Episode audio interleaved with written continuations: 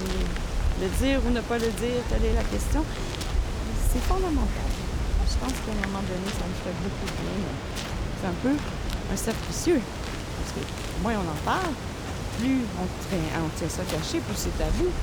Oui, fait qu'à un moment donné, il faut sortir de, puis prendre la parole. Puis je crois que c'est bénéfique pour la société.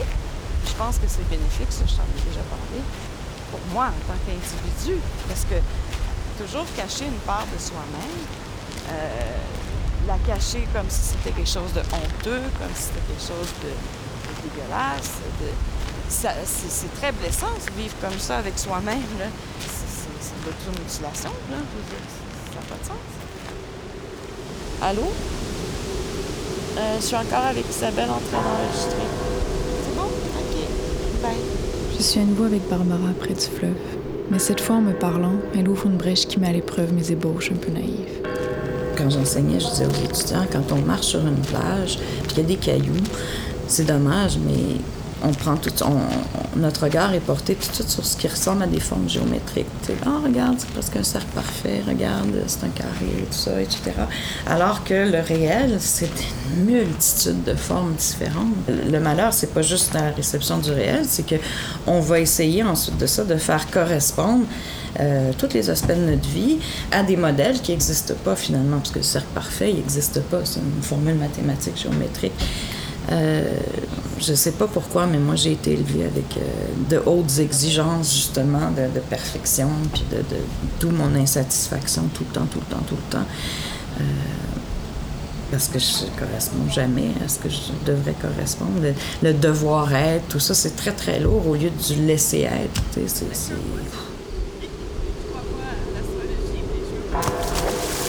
Je l'écoute et je me demande vraiment comment présenter ce sujet, sans perdre de vue tous ces détails dans ses expressions et ses idées, qui font d'elle une personne tout autant libre que prisonnière d'une expérience difficile à comprendre. Est-ce que tu aurais une idée de quelle forme ça pourrait prendre? Est-ce que tu veux qu'on voyage dans Montréal puis qu'on on lutte contre la pauvreté de notre expérience en, en essayant de... Je sais pas, ça peut être, réanimer. euh, Réanimer quoi? Je sais vraiment pas. Mais l'important pour moi et pour elle, je crois, c'est qu'on voit nos deux gestes. On serait plus justement dans une posture d'amitié, même si on n'est pas amis, mais on, est amis en fait. Ce qu'on fait là, c'est de l'amitié. Ça fait du sens, parce qu'après m'avoir parlé de poésie et de mouvement chez Henri Michaud, Barbara m'explique que, pour elle, et cette fois en pensant à Paul Ricoeur, qui fait passer l'éthique par le récit, s'écrire pour se mettre en mouvement et s'ouvrir à l'autre, c'est un apprentissage de la de, de la liberté. Je reviens à ça, mais. Euh, Puis c'est une forme de rapport au monde, aux êtres qui. Moi, je, mon sujet de doctorat, j'ai pas fini, mais c'était l'éthique de l'amitié. C'est vraiment le rapport le plus. euh, l'amitié qui définit ce rapport-là que j'aimerais avoir euh, aux cailloux différents. Plus nous discutons, plus je suis le témoin de tout le potentiel de sa sensibilité, en même temps que du déchirement qui décrit parfois les traits de son visage. Ce n'est pas au hasard qu'un peintre qu'elle a rencontré à Rimouski et qui a fait un portrait de moi, un dessin. Euh, il y a tellement la dualité dans ce dessin-là. là. Il y a un côté de mon visage euh, qui, exprime vraiment la maigreur, la, la douleur, la souffrance, puis l'autre, une plénitude, puis une rondeur. Je sais pas comment, mais c'est un grand peintre, il est vraiment doué. Puis ce dessin-là, il m'est tellement difficile de le regarder que je l'ai donné à une fille, à une amie au bic, je ne veux pas l'avoir. Pourquoi c'est difficile? Ben, c'est difficile de voir cette partie-là là, de moi. Là. Puis elle est dans le dessin. Ben, il, a, il a essayé- il a réussi à les mettre les deux dans un visage. C'est vraiment spécial. Je devrais peut-être appeler mon amie puis demander qu'elle me l'envoie. Le plus difficile d'un regard extérieur semble être de voir ces deux côtés de Barbara et de comprendre pourquoi. Je sais pas. C'est, un antidouleur. Alors, ça veut dire que je souffrais. Ça, c'est sûr. c'est sûr.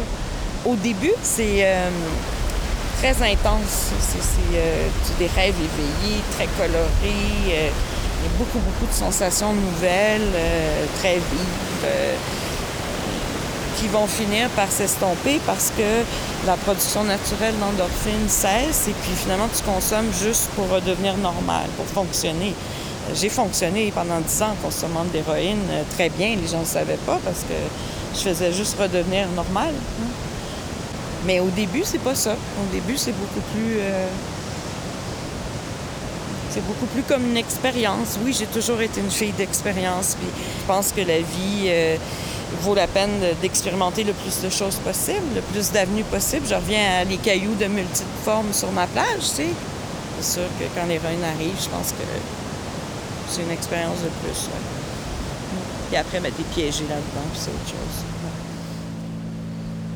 J'aimerais ça. Être capable d'affirmer aussi, de m'affirmer à travers tout ça, à travers le fait que je consomme. C'est. Je suis là, je passe du temps avec toi, là. Est-ce que. Est-ce que j'existe plus? Est-ce que je suis une mauvaise personne? Est-ce que parce que j'ai consommé ce matin? Je pleure, je suis inquiète. Qu'est-ce que je fais d'autre, là? Qu'est-ce qu'il y a? Oui, euh, oui, j'ai été criminelle. Euh, mais si j'ai volé, c'est parce que ça coûte une fortune, puis que je suis prise dans, cette spirale-là de, survie, parce que je peux pas fonctionner si j'ai pas ça, puis que ça coûte une fortune, puis là, ton salaire de prof suffit plus, puis tu sais plus quoi faire, puis tu, tu voles à l'étalage, puis tu essaies de rester moral en volant Walmart, puis Sellers, puis tout ça.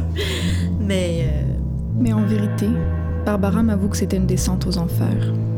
Alors que nous sommes toujours assises près du fleuve et près de son flot de visiteurs, elle me raconte la session charnière qui mettra fin à son enseignement. Et je peine à rester concentrée sur l'enregistrement. Cette session-là, c'est la dernière session où je vais enseigner. C'est la catastrophe. Écoute, le matin, il faut que je consomme pour être capable d'aller enseigner mais finalement, je suis pas capable d'enseigner. Écoute, des fois, j'ai pas la, dose. Euh, je pars pendant un cours, je les fais travailler, je reviens deux heures plus tard. Euh, c'est le chaos. alors, la direction va s'en rendre compte, va avoir des milliers de plaintes de la part des étudiants et tout. Mais je consomme donc l'héroïne le matin pour travailler. Et le soir, j'ai commencé à faire de la prostitution. Quand je sors de là à minuit, une heure, je fais de la coke, dévastateur. Et là, ça recommence comme ça du lundi au vendredi c'est pendant cette période-là j'ai fait les pires choses à ma fille. Je lui ai dit que c'était de sa faute si ça allait mal. Tous les enfants s'imaginent que c'est leur faute si ça va mal, alors que ce n'est pas. Et moi, je vais lui dire. Alors que. En fait, j'ai fait des choses innommables. Je peux me pardonner ce que je me suis fait à moi, la prostitution et tout ça, mais pardonner le mal que j'ai fait subir à mes propres enfants, c'est donc loin d'être seulement la pauvreté matérielle qui menace l'existence de quelqu'un qui consomme des opioïdes comme l'héroïne. C'est aussi cette pauvreté symbolique et affective qui assombrit tout rapport avec l'autre. Oui, quand j'étais dans l'enfer, c'est que on, sort plus de soi-même, on est vraiment prisonnier de soi-même, on devient imperméable aux, euh, aux autres prisonnier du même, donc, mais aussi enfermé. dans sa propre histoire, qui est très négative, qui est euh, pas du tout comme ça aurait dû être, puis ça devrait être, puis on est prisonnier de tout ça. La société, les autres nous réduisent, mais nous-mêmes, on finit par intérioriser ça, puis à se considérer uniquement comme ça. Puis c'est tout un travail que de défaire ça. Puis euh, je pense que même sortir de la toxicomanie, c'est ce travail-là qu'il faut faire. Il faut cesser de se voir comme un toxicomane pour être autre chose, pour redevenir l'être qu'on était, qu'on est. Ça passe souvent d'abord en continuant d'être toxicomane, mais de changer son propre regard. Les ébauches un peu naïves, c'était de montrer que l'écriture était le témoin de sa capacité. d'être émerveillé, d'être touché par la, par la beauté. Je ne vais pas parler de beauté encore. Mais j'entends aussi.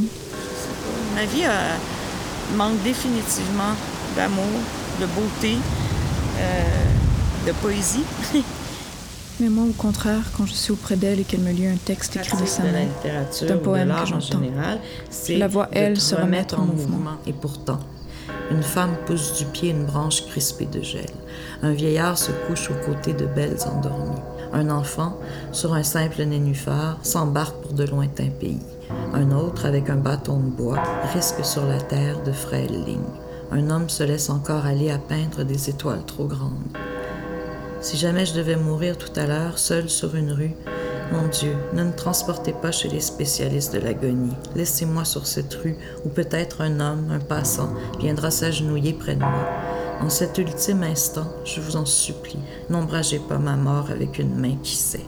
Laissez cette paume ignorante se poser sur ma joue. bon, aussi. Avec toute mon amitié, Isabelle. Hey. M'as-tu dit chut? Non, non, non. Ah, j'ai compris chut. Non, non. c'est drôle. Ça doit être le bruit des, de quelque chose.